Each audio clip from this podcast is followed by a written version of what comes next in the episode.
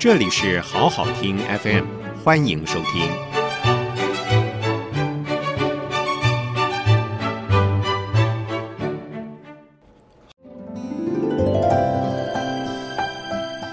欢迎收听《落花水面皆文章》，刘炯朗主讲。今天我们谈可延续的经济发展。首先，必须提出的是应待解决的 M 型社会问题。虽然全世界的经济发展不断提升了整体财富，今天仍然有很多人过着非常贫困的生活。按照世界银行的定义，一个人每天的生活费用在一美元以下，属于极端贫困。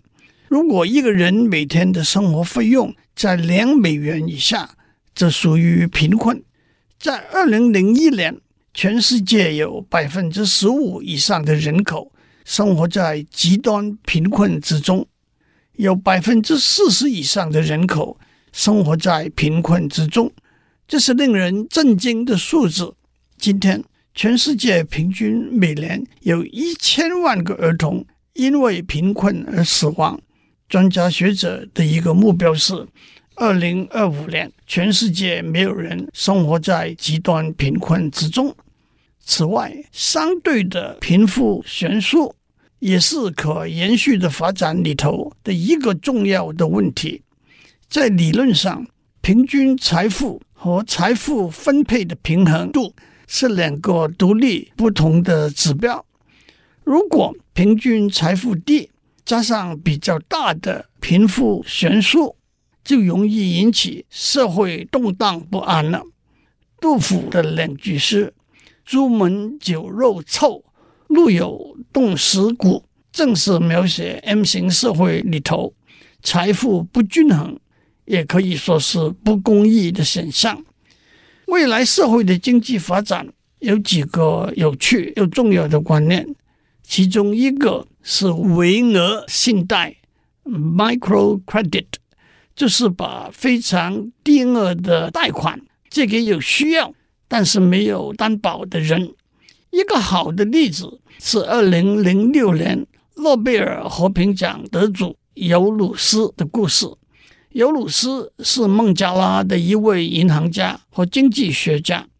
一九七零年，他看到当地的妇女。想要从事生产事业，却连最起码的资金都没有，从自己口袋中拿出二十七美元，借给四十二个妇女，让他们买材料，用竹子制作家具。因为银行通常只愿意把大额的款项借给可靠的大企业，没有银行愿意把小额的款项。借给什么都没有的贫穷妇女。中国自古就有标会或合会的想法，就是一群亲戚朋友团结起来，每个人按月拿出数目不大的会钱，集中支持一个正需要用钱的会员。当然，合会也得靠大家共同的信用，否则可能遭遇到所谓倒会。而在尤鲁斯的微额信态里头，也有一个连坐的观念，让几个贷款人相互保证，一定会把贷款清还。尤鲁斯的想法和做法非常成功，他的银行在二零零七年借出六十四亿美元给七百多万个贷款人，他的观念被仿效推展到一百多个国家。帮助了贫困的妇女创立他们自己的事业，也提升了妇女在工商业的地位。今天先讲到这里，下次我们讲荷兰疾病的冲击。